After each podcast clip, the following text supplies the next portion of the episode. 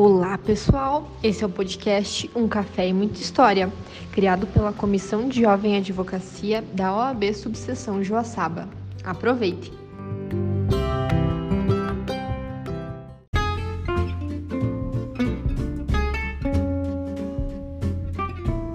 Aê, agora agora sim! Agora vai! Quem sabe faz ao vivo. Ah, isso aí! Se não tem um perrenguinho, não tem graça, né? Se der muito certo, como é que vai funcionar? É isso aí. Ai, ainda bem, gente, deu boa. Deu boa, Isso deu aí. boa. É só pra ter aquela emoção, né? Segunda-feira, com chuva, dia de rock, né? A gente tem que ter uma Isso emoção. aí. né? Isso aí. Vamos lá, Mas mudamos vamos- o, vamos fazer o apresentador. certo. Agora eu que vou te fazer as perguntas, é isso? Ah, acho, acho que não, vamos, vamos Não? continuar no tradicional. É, Vamos manter o roteiro, então? Vamos manter o roteiro. Ok, Tem que, então. tem, tem um roteirinho há uma semana já, não adianta mudar agora. Tá? Então tá, vou, vou fazer com, conforme a tua vontade, então. Manda lá. Lá, então. Pessoal, então vamos, vamos iniciar oficialmente agora a live, né? E hoje eu tô aqui com ele, que é o secretário-geral da OAB Subseção de Joaçaba. Ele já fez parte de, de diversas comissões aqui dentro da nossa OAB. Ele, além de ser secretário-geral, ele é o presidente da Comissão de Esportes, advogado, casa- a, a Vana é advogada, é casado com a Maria, o pai do Henrique, técnico né, do time de basquete aqui da, da subseção. E que técnico, hein? Orra, aquele, o último jogo deles foi, ó, emoção pura.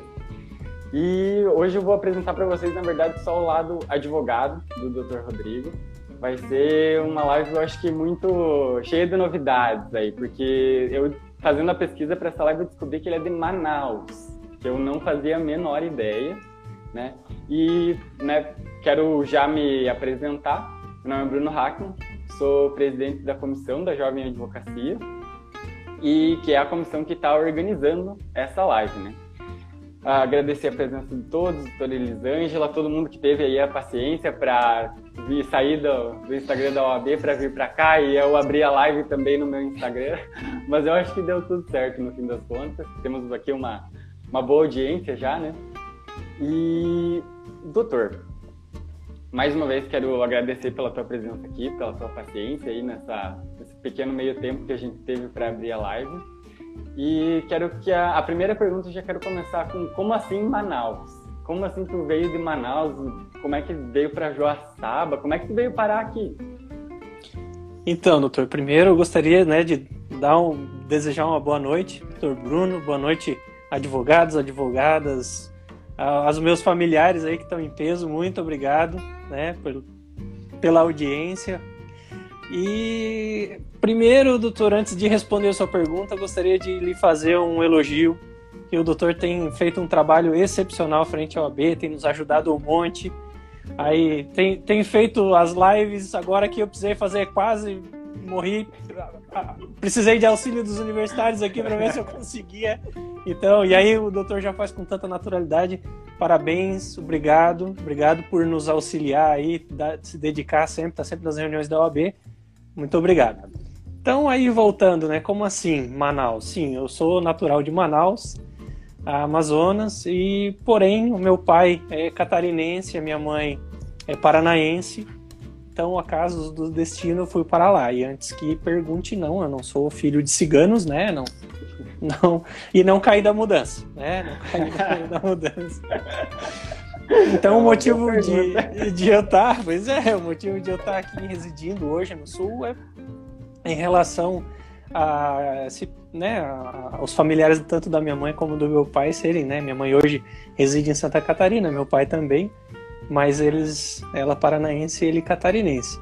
Então, e não só ah, nasci em Manaus, mas também a minha trajetória de vida foi, foi bem de, de peregrinação, como se diz. Já morei aí em Boa Vista, já morei em Cuiabá, já morei em São Mateus do Sul, ah, Guaporema, Paranavaí, Gramado, Araranguá, Florianópolis e por fim estamos aqui em Joaçaba, né?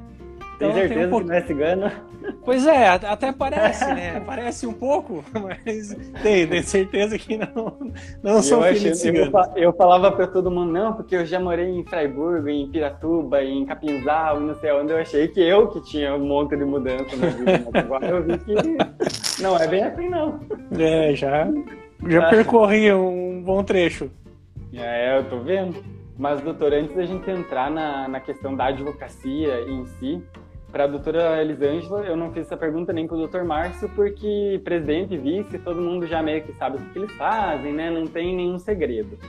Mas qual que é a tua função dentro da OAB como secretário-geral? O que, que o secretário-geral faz? Ele é, ele atende o telefone, ele manda e-mail?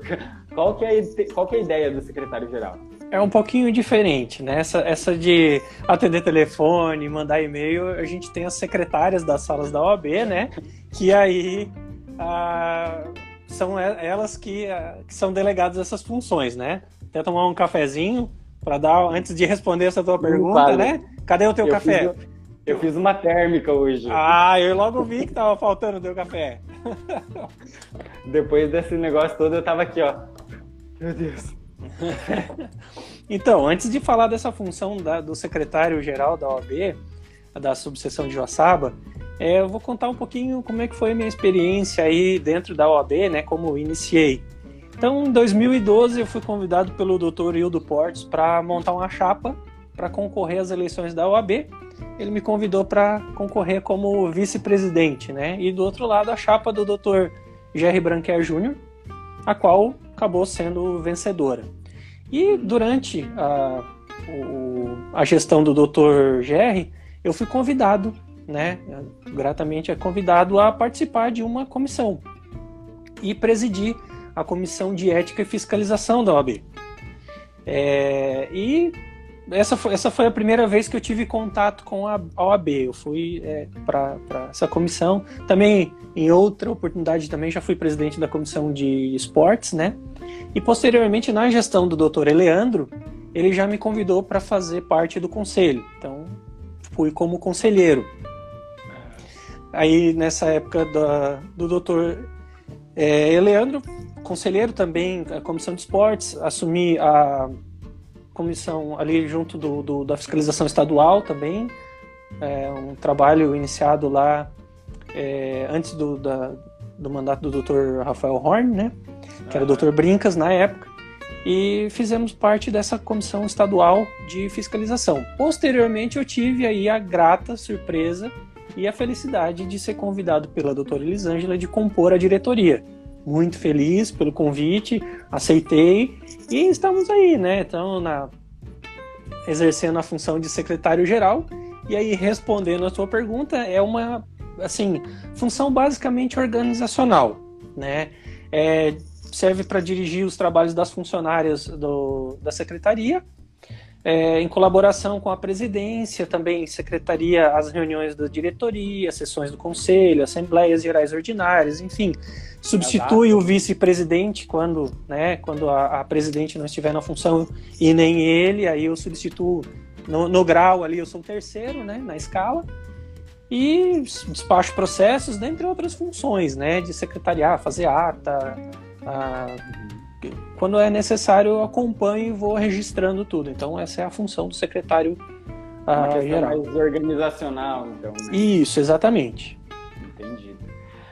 E doutor, uma questão assim que eu, eu acredito que seja muito, muito, muito, muito relevante a jovem advocacia, principalmente para nós homens o doutor Dadá, eu acho que ele também tem essa questão, pelo que eu tô, tô vendo aqui.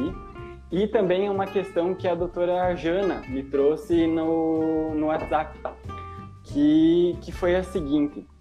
Como é que, como é que o senhor mantém a, a barba e quais são os cuidados que tu faz com ela? Qual, como, é que, como é que tu deixa ela assim, né? Se, se tu tira ela uma, de vez em quando? É uma questão muito importante, né? A gente precisa saber disso. É que eu uso Head and Shoulders todos os dias, né? Não sei se é da tua época, Entendi. mas. Não, na, na realidade a, a, barba a gente tem que ter alguns cuidados, né? Lavar. Gostou? Gostou da resposta, né? Eu te falei que ia ser um negócio bem descontraído, né? Na realidade, a barba a gente tem que ter um cuidado, né? Lavar com um shampoo especial, passar óleo. E não é mentira, eu lavo com shampoo normal, só dou uma penteadinha para ela não ficar quando depois que eu saio do banho, né, que as pessoas é. dizem, alguns têm problema com o cabelo que tem o frizz, a barba faz o frizz também, faz o parece um dá aquela hidratada, né? Isso, exatamente. Então, a barba naturalmente assim, quando depois que a gente toma banho, ela dá uma e aí dá uma penteada, passa um óleozinho para ela dar uma sentada. E, uhum. e assim, dá mais trabalho manter a barba do que tirar a barba todos os dias. A doutora Elisângela tá pedindo se tu faz luzes também na barba, né? Não, é. Natural. Aí é a experiência que vem vindo, assim, ela, né? Vamos chamar de experiência, vem vindo e, e vai trocando as cores, né? É natural, natural. Vai surgindo. Isso, e, não. doutor, uh, como é que surgiu a advocacia na tua vida? Porque a doutora Elisângela, a gente já viu que ela tava lavando o cabelo e se descobriu advogada, né? Com o doutor eu imagino que tenha sido uma questão assim, tava lá fazendo mudança, né? Pelo que a gente vê, era só o que tu fazia antes, né? Eu fazia muita mudança. Exato, exato. Tava fazendo mudança, pensou, ah, que injusta essa vida, né? Quero, quero trazer justiça a esse mundo, vou advogar. É bem isso ou é diferente? Como é que foi a história? É quase, quase. Na realidade, assim, o meu sonho de adolescente ali, antes de, de decidir o que ia fazer, era bem específico é, eu queria ser veterinário e trabalhar no zoológico do Beto Carreiro World. Mais um, se junta a doutora Elisângela, vocês dois. É, então, esse era o meu sonho, mas eu queria ser do zoológico lá do Beto Carreiro. E tratar dos diversos tipos de animais, não é só cachorro, enfim, é todo tipo, né? Então. Grande porte. É, e mas com o tempo essa ideia foi, né, foi sendo substituída pelo, pelo, por uma profissão assim um pouco mais, digamos assim, um pouco mais comum, né? Uma coisa mais palpável pelo meu ponto de vista na época. E eu fui assim, é, a minha decisão teve muita influência do meu avô, o Dr. Otávio Munir Baixa, inscrito na OAB de Santa Catarina, número 3847, uhum. né? E é advogado lá em Araranguá, já jubilado, claro. E uma pessoa que me, assim, me despertou o interesse pela profissão. E hoje sigo os passos aí do meu grande avô, que advogado, né? Advogado lá em Arananguá, extremamente A advocacia conhecido. tá no, no sangue da família, então. Né? Tá no sangue da família. Pulou uma geração, mas aí é. já... Eu tô, eu tô começando a descobrir nessas lives que advogado sempre começa assim, não gostando muito de gente, né? Vai todo mundo querendo política, ninguém gosta muito de gente. Eu tô, eu tô percebendo isso. É é, dúvidas, né? Mas antes de advogar, tu, tu só fazia mudança ou já trabalhava? Como é que era? Já trabalhava. Eu comecei a trabalhar bem cedo, já era 12, entre os 12 e 14 anos eu trabalhava numa madeireira. Uhum. Ah, depois, ah, quando eu fui para Araranguá, nós tínhamos uma loja de embalagens e descartáveis, né, que vendia. Então trabalhei vários anos nessa, nessa loja. E depois, quando fui morar em Florianópolis, eu fui trabalhar com o meu tio na locadora de veículos. Eu uma locadora, trabalhava lá, entregava carro, lavava, aspirava. Lavar o carro eu aprendi bem direitinho, assim, bem rápido. Dez minutinhos tava pronto. Eu tenho um trabalho para ti aqui falando nisso ali fora. Né? É, isso foi antes de advogar. Hoje em dia eu sou advogado, né? E aí minha função é outra. Não faço mais isso, Diego. Faço, faço nos finais de semana, às vezes, né? Lavar o carro não é problema, mas não faço mais. Tá, mas e, aí durante tu começou a faculdade e aí começou no direito ou, ou já tinha trabalhou em alguma coisa dentro do direito antes da faculdade, algum tipo de estágio, alguma coisa assim, não? Não, eu comecei a fazer a faculdade e o meu contato com o direito mesmo foi posterior ao, ao término da faculdade. Eu tava, na verdade, eu estava na última, uma das últimas fases do direito e eu consegui um, um estágio no escritório de advocacia em, em Araranguá a da, inclusive é parente da minha esposa, Eliane Copete. Então a doutora Eliane me deu a oportunidade de trabalhar lá. Trabalhei por alguns meses, aí depois é, saí, fui embora de Araranguá, para Florianópolis. E em Florianópolis é que eu fiz a prova da ordem, enfim, fui aprovado e comecei. Mas durante o curso de direito eu não tinha contato com o direito, era só Só eu tinha loja de embalagens, né? Então eu trabalhava lá de dia e à noite ia para fazer a faculdade. Ah, entendi. Mas e, e, na tua época, assim, tu falou de. Tu já morava então em Florianópolis. Tu fez a faculdade eh, lá? Não, eu fiz a, a, a, minha faculdade foi em Araranguá, sul de Santa Catarina. Ah, tá. Inclusive, um colega acabou de entrar aqui, o doutor Ellison, é, foi colega de faculdade. Conta pra gente aí, Ellison, o que, que ele aprontava durante a não, faculdade. Não, precisa, expõe, gente... o, expõe o coleguinha. Mas e, e, assim, como é que foi a, a prova ali? Daí tu tava em Araranguá, pertinho ali, Florianópolis, né? Na tua época da prova, ó, ouço risada. Na tua época da prova também era a questão da maletinha lá, tinha que levar o, as doutrinas, aquele mesmo esquema. Mesmo esquema. Então, como é que foi para a prova? Eu morava em Florianópolis. Logo que eu fui para lá, eu ainda não, eu não fui é, com emprego arrumado, né? Então eu fui para lá e ficava durante o dia eu ficava estudando.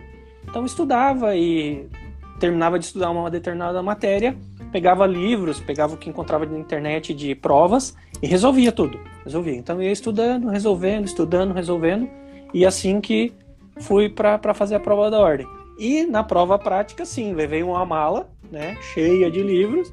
E seria mais comum as pessoas passando na rua ver aquele povo indo para uma rodoviária ou para um aeroporto, não para um, né, para uma escola cheia de, é. vamos morar aí? Não, a gente estava indo fazer a prova da ordem, segunda fase da prova da ordem, cheio de livros e usava três, né, mas levava o que dava dentro da mala.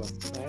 É, os dois debaixo do braço. Eu, pelo que eu entendi, era meio que eles não, não indicavam, né? Ah, vai cair tal autor ou vai cair tal autor. Não, não, não. Era, era aberto. Na cara e na coragem. Na cara e na coragem. E realmente, a gente levava a mala cheia de livros. Aham. Uhum. E agora para minha pergunta favorita. Como é que foi o início da tua advocacia? O doutor abriu escritório próprio, começou com um colega, distribuiu o currículo, já começou numa empresa? Como é que foi esse, esse início? Então, o início da minha carreira é, tem tudo a ver com a, a minha vinda para Joaçaba, né? Uhum. Então, como eu falei, eu tive o, o, contato com o direito ali no finalzinho só, que eu fiz esse estágio, e aí a, me formei, peguei a, a carteirinha da. A, fiz o, a prova da ordem, desculpa, lá em Florianópolis, peguei a carteirinha, tava com a carteirinha na mão e disse assim: e agora? O que, que eu faço? né? E comecei a contatos, quem eu conhecia, ó, oh, tô, tô aqui, tô disponível, qualquer coisa, assim, qualquer coisa, eu trabalho em escritório, geral. bora, né? E bem aberto com relação às matérias. Então, que viesse, eu estaria apto a, a encarar e trabalhar. Foi quando, é, através do meu, meu cunhado, morava aqui em Joçaba, e ele conheceu lá, teve um contato com um advogado que precisava contratar um, um, advogado na minha situação e a gente acabou tendo um contato e ele foi. Casualmente, ele tava em, foi em Florianópolis e um dia ele me ligou de manhã, umas nove da manhã, e disse: Ó, oh, Rodrigo, tô aqui em Florianópolis, será que a gente não podia conversar? Eu falei: opa, onde é que você tá? disse, não, tô aqui a uns, sei lá, uns dois, três quilômetros de onde eu tava. Peguei o carro e saí correndo. Fui lá e disse: Ó, oh, doutor, tá. Disse, tá, Rodrigo, qual é a tua experiência? Falei: olha, não tenho experiência nenhuma tem experiência nenhuma, mas muita vontade de aprender e de trabalhar. Foi bem honesto. E aí ele falou, ele olhou para mim e disse assim: é bem esse tipo de profissional que eu estou precisando. Uma pessoa que não tem experiência, porque aí se amolda com o que o escritório necessita, né? Quer ensinar, né? É, e, e foi numa sexta-feira, foi, se eu não me engano, foi dia 5 de maio de 2006, e conversei com ele, e ao final da nossa conversa ele chegou e disse assim, então tá, segunda-feira eu te vejo lá no escritório. Eu falei, não, calma, eu preciso pelo menos uma semana aí pra né, dizer um tchau pra galera, é. arrumar a mala. Então, Fazer uma mudancinha, talvez, né? Exato, né? E fui, fui com uma mala e uma caixa de papelão. Era o que eu tinha. tudo, tudo que eu tinha. Era uma mala e uma caixa de papelão. Todos os bens na mala? Todos os bens na mala e na caixa de papelão. Vim embora, vim pra Joaçaba. E cheguei aqui no dia 13 de maio. E no dia 15 de maio de 2006 me apresentei lá no escritório e desde então eu advogo. Uau! Que é, é um, porque o início, né, a gente que a gente só tem essas opções, né? Ou a gente trabalha para alguém ou com alguém ou bota a cara e faz sozinho. E é deve, deve ter sido muito legal, né? Você conhecer alguém que queria queria te ensinar já, né? Eu acho que é uma experiência interessante. Sim. Mas e a questão assim do foi o que tu esperava vir para Joaçaba? Porque eu, pelo que eu entendi, tu já sempre morou em cidades maiores, né? E Joaçaba é, é, é grande, mas não é também. É, superou tuas expectativas? Era o que tu estava esperando advogar aqui, numa cidade menor? Olha, Bruno, por, por ter feito uma faculdade, morado em Araranguá, eu, eu, eu prefiro cidades menores, né? Joaçaba eu não conhecia, então para mim era algo novo, mas estava disposto. Ah, tinha, tava com a carteirinha na mão, tinha um trabalho, eu disse, vamos, vamos encarar, seja onde for. Pelo meu histórico já viu, né, que local para mim não, não, não sou muito de me apegar, né?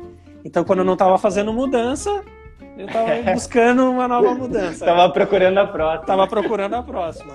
E já me mudei, fui para Erval, já voltei para Joaçaba, fui para Erval, então é, é. continuo, mas por aqui. Então, assim, gosta. é, e, e Joaçaba é uma cidade muito boa. Gosto muito daqui. Uh, o escritório foi muito bem recebido. Aprendi muito, muito, muito. Se eu sa sair de lá sabendo advogar, foi graças a todo o ensinamento que eu tive durante o período que eu trabalhei lá. E até é, é, era bacana que assim é, chegava lá no escritório, como era muito sem experiência, né?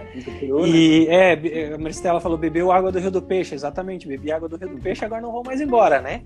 Ah, então pegava o processo no início, pegava o processo, fazia as petições, imprimia e deixava a petição lá no, dentro do processo em cima da mesa do Torsano. E aí ele corrigia, fazia aquela rabiscaceira toda e normal, né? Devolvia, eu ia lá, refazia e assim ia. Até que chegou um dia que eu entreguei para ele a o processo e a petição, ele pegou, aconchegou as folhas do processo, da, da, petição dentro do processo, me entregou o processo sem olhar e disse assim: pode assinar, tu já tá pronto. E aquilo foi assim a minha. É, para mim foi um dia marcante, né? Que ele parou de corrigir as minhas petições. Ele disse: não, agora tu já pode peticionar, que tu já tá pronto. Pode peticionar, assina, entrega o processo e, e vai embora. Olha que legal. Bem legal. Isso é muito legal. E já que a gente já tá, tá falando assim do, do início, de primeiras experiências em questões, como é que foi a tua primeira audiência ou a tua primeira lembrança assim dentro da advocacia, além dessa, das petições, né, de, de, de fazer as petições? Qual que foi a tua primeira primeira experiência advogando assim que tu lembra muito, um atendimento? Qual qual dessas situações assim? Então, tem duas duas situações que eu estava lembrando. Uh a primeira delas é em relação a, a uma audiência específica, né? Eu estava começando bem, não, nunca fiz crime, não faço crime até hoje. E fui escalado, estava no escritório, né? Tinha recém começado o escritório, tinha um TC para acompanhar. E eu, ó, oh, Rodrigo, vai lá acompanhar que é um TC, tranquilo. Ok, vamos lá. Aqui é tua. Cheguei lá, na, no outro lado tinha um advogado bem experiente na área criminal e tudo mais. Pelo contrário, Bruno, fui surpreendido positivamente por ele, agradeço. Ah, era para ser um TC, aí ele virou né, pro, pro, pro, juiz e falou assim: olha, excelência, aqui apesar de ser um TC, é, a lesão aqui é maior, então estou pedindo para converter pro, pro rito, né, para que seja ação penal. E virou para mim e disse: Ó, oh, Rodrigo, tô, ele já, a gente se conhecia um pouco de vista, tô pedindo aqui e tal, então vai ser a, a, audiência vai ser adiada e tudo mais. Ele me deu uma aula, uma, uma aula prévia do que ia acontecer. E achei isso muito legal. Muito legal. É um aprendizado que levo para minha vida de, de que realmente ele podia ter. Ah, vou aproveitar que o cara aí não tem experiência e deitado em cima. Não. Foi muito legal, muito bacana da parte dele. Já encontrei ele outras vezes sempre, assim, já tive uma oportunidade de pelo menos, acho que umas duas vezes relembrar essa situação. E uma ele falou assim: ah, eu nem lembrava que isso tinha acontecido. Eu digo, o produtor não marcou, mas para mim marcou muito. Ah, e... Essa é a importância do coleguismo, né? De, Sim.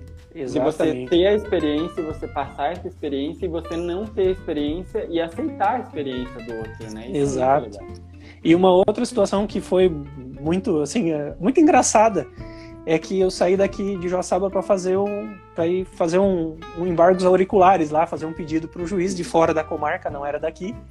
E aí levei uma petição, protocolei a petição no processo e fui falar com o juiz. Ah, excelência, aqui o caso é assim e tal. Expliquei brevemente para ele.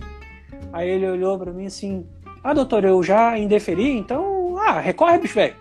E foi esse termo que ele usou, né? Ah, recorre, bicho velho. E eu achei, não, excelência, vossa excelência ainda não, não analisou a situação, né?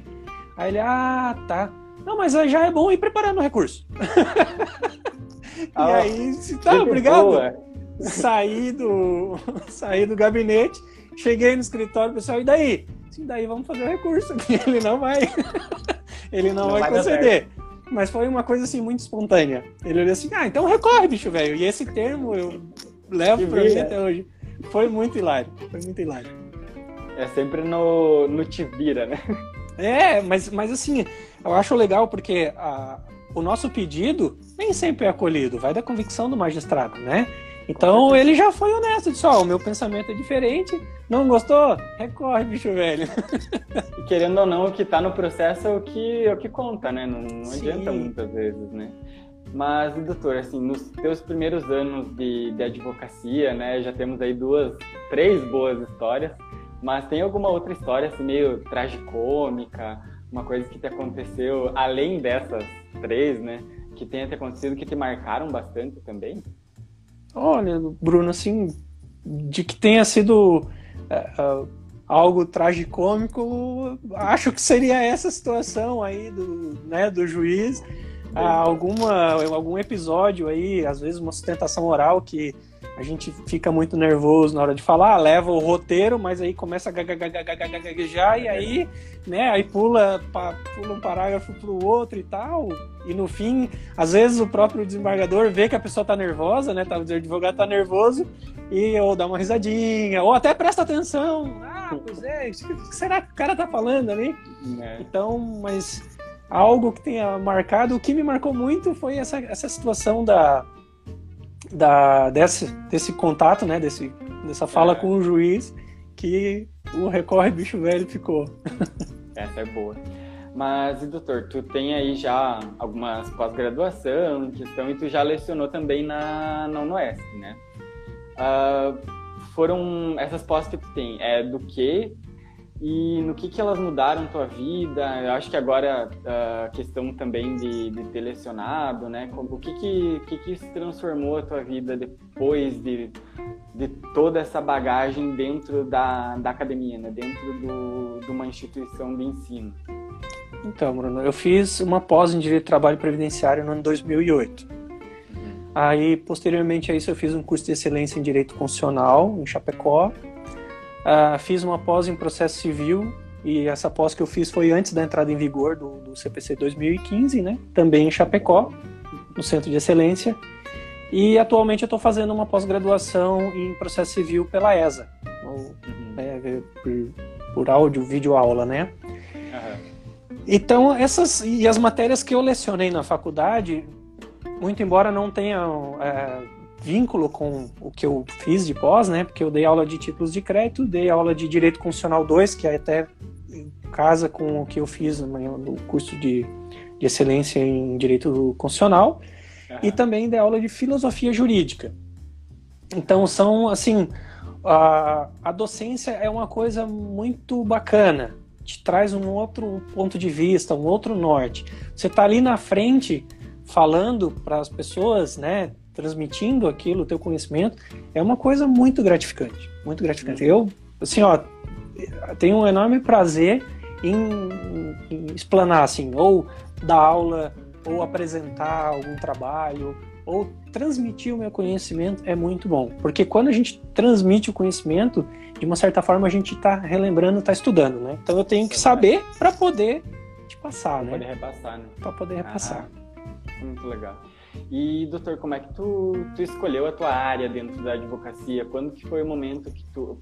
Pelo que eu lembro, é, tu é do direito bancário, né? Isso. E, e como é que tu, tu, chegou nessa área? Como é que foi? Eh, foi uma oportunidade que apareceu e aí tu viu que essa área existia e começou a focar nela? Ou tu já tinha uma ideia dela antes? Como é que ela surgiu? Então, uh, quando eu entrei no escritório, né, que é a primeira contratação, o forte do escritório era direito bancário e eles estavam precisando de um, um de um advogado para atuar nessa área. E o direito bancário, quem sai da faculdade tem bem ciência de que não é estudado na faculdade. Não sei se mudou a grade, mas na minha faculdade não se falava em direito bancário. Então era tudo novo. Eu não sabia, não, terminologias eu tive que estudar, ir atrás para entender o que, que é o direito bancário. Né? E chegou num ponto que eu desenvolvi a técnica. O bom é que eu aprendia o direito bancário de trás para frente. Porque de trás para frente eu não fazia inicial, eu já estava nos processos na fase de liquidação. Então eu já tinha uma noção dos pedidos. Ah, se eu pedir isso, o resultado financeiro, o resultado prático vai ser esse. Se eu pedir aquele, o resultado prático vai ser aquele outro. Então, eu aprendi o direito bancário, como se diz, de trás para frente, vendo o que realmente tem de efeito para petição inicial, né? Então, aí foi esse contato com o direito bancário, e daí então eu estudei, gostei, gosto do direito bancário. Uh, e a segunda matéria que eu é, também me especializei foi direito do trabalho. Porque logo depois que eu saí, eu fiquei dois anos nesse escritório e depois fui contratado por uma empresa aqui em Joaçaba. E fiquei seis anos trabalhando para essa empresa. E essa empresa, 95% era contencioso trabalhista. Então era todo dia direito do trabalho. E a gente trabalhava dentro da empresa fazendo tanto o preventivo, que é o que dá mais resultado, né?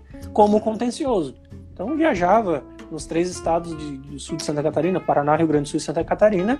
Eu e o meu sócio na época a gente corria para todo lado. Inclusive era a oportunidade que meus parentes aí de, de Paraná, de Londrina e de Maringá, eu tinha a oportunidade de visitá-los né, ia dormir na casa deles quando ia fazer audiência lá, Maringá ou Londrina, ia dormir na casa dos parentes para aproveitar a visita. Bem legal. Uma coisa aproveita para outra, né? É, isso é verdade. É, sempre tem que aproveitar a oportunidade que tem, né? E ainda mais Sim. quando tem parente para tudo que é lado, a gente aproveita, né? Exatamente.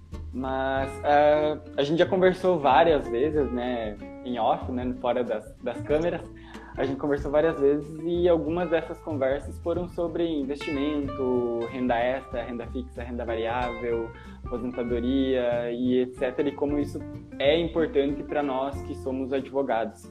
E aí eu te pergunto, 2020, época de crise, muitos tipos de, de investimentos acabaram sendo uh, não já, já não vale mais tanto a pena, né? Mas ainda investir ainda vale a pena, eu acho.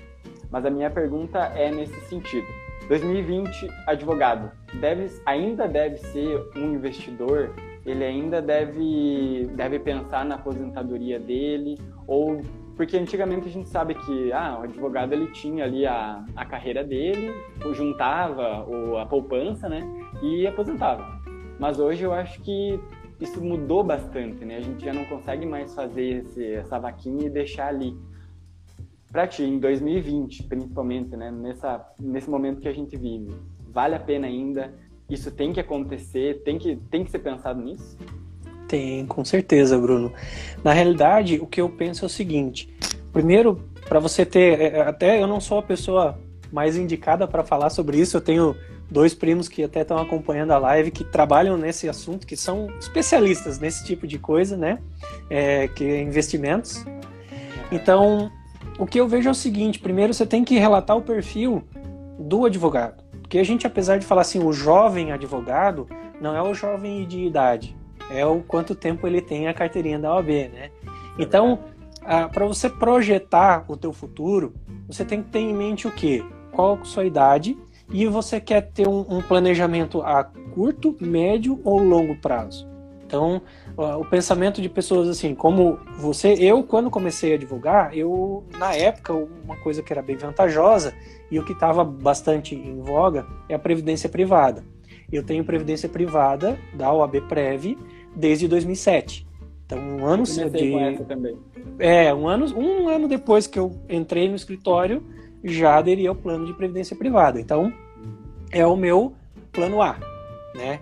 O meu plano B são investimentos. Então, aí vai depender de cada perfil, de cada um dos colegas, para poder ter. Risco, Isso, exatamente. E principalmente a educação financeira. Que é a educação de você. Hoje a gente faz o quê? Que eu aprendi na, na live desses meus primos, né? Hoje a gente faz o quê? A gente recebe, gasta e o que sobra a gente investe. E a gente tem que pensar o contrário. A gente tem Eles que receber. O... Fazem lives também. Dá o arroba deles aí pra nós, então. É, depois eu vou passar, publicar. Eu acho que eu sou meio ruim desses. desses Primos do Baixa. é, Daqui a pouco Daí a gente, eles, eles a vão gente fala aí. o nome de vocês aqui. Isso. É, é a, é a Michelle e o Michael, eles têm uma empresa Investe Direito, e eles dão essa, essas. Ensinam as pessoas né, a essa educa, ter essa educação financeira, e daí eu tirei essa, essa ideia que realmente é, tem razão, você tem que ter uma disciplina. Então, começa, ah, eu quero eu quero começar a investir, mas eu tenho que ter disciplina para guardar o dinheiro, certo? Você guarda dinheiro, você tem dinheiro, onde que você guarda o dinheiro? Eu quero investir, então eu vou começar segurando 3%, ó, a minha irmã colocou ali, ó, arroba investe direito, já tá, já tá, tá ali. Então, você tem o quê? Você tem que ter essa educação de receber os honorários, já tira o 30%, o 20%, 10%, 5%, já tira. E aí, com o tempo, você vai habituando a separar esse dinheiro e investir. Você é por isso que eu digo. Dinheiro, né? Exato, porque assim, é a tua aposentadoria. Eu tenho uma ideia. Eu quero que o dinheiro trabalhe um dia, trabalhe para mim. Quero que o dinheiro pague as minhas contas. Então, eu tenho a minha forma de investir. E aí, como é que você vai conseguir é, juntar esse dinheiro? Até porque a gente sabe que hoje em dia é difícil, a gente corre, né? Corre atrás. Até uma das maiores dificuldades que eu vejo na, na advocacia, no início né, da advocacia, é montar a carteira de, de clientes. Né? Aí quando você tem uma carteira de clientes já que te possibilita assim uma segurança financeira de é, pelo menos bancar uma parte das despesas do escritório, você começa a, a, trabalhar com um pouco mais de margem, um pouco mais de segurança, né? E aí consegue pensar nessa parte do investimento. Isso é verdade. E doutor, eu só vou fazer um parênteses aqui na live para dizer para todo mundo que essa live aqui vai estar tá gravada depois, vai ficar no IGTV do Dr. Mar, do Dr. Mar, do Dr. Baixa, que é ele quem vai, como é ele que está hosteando aqui o negócio, então vai ser no Instagram dele. E depois essa live ainda vai virar podcast, que agora nós temos o podcast Um Café e Muita História. Tá lá no Spotify e daqui uns dias vai estar também nos outros serviços de streaming, tá? E também quero dizer que amanhã vai ter live da Kaask, lá no arroba Kaask, dei uma olhadinha lá, que vai começar a fazer lives, uh, acho que vai ser algum esquema ali de, de exercícios e etc. Eles vão ajudar todo mundo a se exercitar aí nessa pandemia, enquanto a gente não está podendo ir na academia, tá? Voltando às perguntas, uh, Dr. Baixa, eu fiz a... Dr. Baixa, né? Uh, Baixa. Eu fiz essa pergunta para o Márcio na, na outra live e eu acho muito justo também fazer essa pergunta, porque a gente sempre entra nessa questão da. A gente sempre faz essa pergunta para as mulheres, né? E eu acho que nós homens temos que que tá dentro desse assunto também, que é a questão do questões de gênero, protagonismo feminino, que estão muito em alta. Nossa, nossa subseção, inclusive, é dominada por mulheres e, pelo que a gente vê na, na faculdade, saindo da faculdade agora, vai continuar assim por um bom tempo, né? Que o protagonismo feminino é muito grande. E como é que o doutor vê esse protagonismo feminino? Como é que o doutor acha que vai ser no futuro da advocacia, se, se a gente vai estabilizar, se elas vão nos ultrapassar e como é que tu vê isso, sabe? Como, como tu enxerga essa situação? Na realidade, assim, ó, a, Bruno, nível regional aqui, falando da nossa subseção, eu vejo que esse empoderamento feminino ele decorre da competência e dedicação de cada uma das mulheres envolvidas na OAB, em todos os cargos que são desempenhados por elas, né? Então, é, é uma, uma mistura de competência, dinâmica, coragem, dedicação, porque o nosso trabalho, ele é voluntário, né? Sabe, bem sabe que a gente não ganha nada para desempenhar as nossas atividades, mas isso não é um empecilho. Para nós não é algo que muda, porque o que a gente está fazendo é o que a gente gosta. A gente gosta de trabalhar para a OAB. A gente gosta de se reunir toda sexta-feira e tratar dos assuntos mais diversos, seja bom, sejam ruins, seja aquela pedrinha no sapato que quem sabe o que, que é, enfim. É...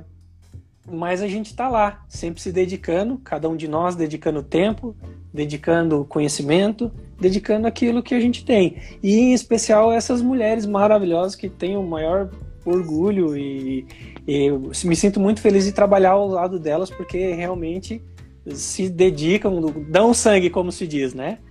É ah, e outra coisa que, assim, isso falando da nossa subseção, vejo que é uma coisa natural que demorou demais para que elas fossem reconhecidas, né? Porque tem um potencial é, enorme. E cito aí a, a título mundial um ícone, na minha opinião, né? Que é a Angela Merkel, chanceler alemã, que ocupa esse cargo desde 2005, com, e dentro de uma sociedade machista, e ela é destaque há vários anos, né? Então, assim, a gente vê que as mulheres, na realidade, não há um, um empoderamento, apenas um reconhecimento do trabalho que e da valorização delas, né? Então elas têm o espaço delas, por, a, conseguiram conquistar o espaço delas apesar da nossa sociedade, né? Então parabéns, méritos a elas e eu acho muito bom, bem legal. É. É porque são, são mudanças que vieram aos poucos, Sim. mas que são muito importantes, né? E que a gente não pode deixar que, que retroaja isso, né? Isso tem que continuar sendo comentado, né? Exatamente. E como elas não perdem tempo, estão nos passando aí em questões de, de estudo e tudo mais, então, né, é, o inevitável já está acontecendo, ainda bem. Né? Sim. Doutor, agora vamos, infelizmente, digo infelizmente, vamos nos encaminhar ao final da live. E eu tenho algumas questões rapidonas aqui que me digam, eu quero dicas. Um livro. Um livro. Os Segredos da Mente Milionária, de Harv Eker. Um filme. Sociedade dos Poetas Mortos, com Robin Williams. Uma música. Nothing Else Matters, do Metallica. Dia do rock, né? Dia do rock, é isso aí. Uh, uma bebida para comemorar aquele fim do processo complicado, aquele que você achou que não ia dar certo e deu certo, para comemorar. Então, essa eu tenho, assim, ó, dependendo da época do ano, seria um estilo de cerveja diferente. Uma única certeza que eu tenho é que seria uma Travel Beer, tomada no, na temperatura certa, que é uma cerveja produzida pelo meu amigo aqui, o Audi, aqui de Joaçaba, natural de Joaçaba, a cerveja, muito boa. Cerveja artesanal, muito boa. A cerveja já bateu, né? Travel, Travel, Beer, Travel baixa, né? Isso aí. Adoro. Eu já adoro. E o Guns também, é o meu compadre tá lembrando assim, ah, e o Guns é, esqueceu? Eu disse, não, porque eu sempre fui muito fã do Guns N' Roses e minha música favorita era Sweet China Mine. Também ah, dia do essa rock. É, essa é clássica. Essa né? é clássica, é isso aí. É. E, doutor, a advocacia é? Bom, a advocacia é uma profissão instigante, de responsabilidade e uma eterna busca pelo saber. Aí. E uma pequena quem está começando agora. Ah, então, para o jovem advogado, seja persistente e perspicaz. Nunca pare de aprender. Mantenha a constante busca pelo saber, porque o teu conhecimento revela quem você é. Então, se você quer ser um advogado, um bom advogado, você tem que ter, acima de tudo, um conhecimento jurídico muito bom, porque afinal de contas você tem a responsabilidade de resolver o problema do seu cliente. E só vai conseguir dar o melhor resultado para o seu cliente se você conhecer, souber o que fazer. Então, souber os caminhos e ter o conhecimento para apresentar para ele algumas soluções. Então, seria isso, Bruno. Tá? O, acho que eu, pelo que eu entendi, deu uma falhada, mas você perguntou o Rodrigo advogado, né? O que, que seria? Bom, o Rodrigo advogado eu poderia descrever como persistente, rigoroso consigo mesmo e que busca sempre pela aplicação da justiça. Eu sou uma pessoa muito aficionada por essa justiça, né? Porque acho que ah, quando a gente aprende que quando o direito estiver em conflito com a justiça, opte pela justiça, né? E é isso que eu que eu uso como é, como no dia a dia, né? Tento optar pela justiça, sempre buscar o mais justo. Voltou, molhou o teu modem? Eu não sei se vocês estão conseguindo me ouvir direito, mas agora sim. Que... Agora tá, tá dando certo? Sim. Você conseguiu me ouvir antes ou não deu pra ouvir nada? Não, mas tudo bem. Segue o barco. É, é enfim, eu, eu tava só encerrando a live, dizendo, agradecendo a todos a presença. Doutor Baixa, muito obrigado. Muitos conhecimentos a gente teve hoje à noite. Então, quero agradecer antes que a internet caia de novo. Então, beleza. Doutor Bruno, mais uma vez, muito obrigado. Agradeço aí Muito a obrigado. todo mundo que, que está presente, que se fez presente. Vejo muitos parentes, muitos amigos. Muito obrigado. Obrigado mesmo. Me senti muito lisonjeado pela presença de vocês.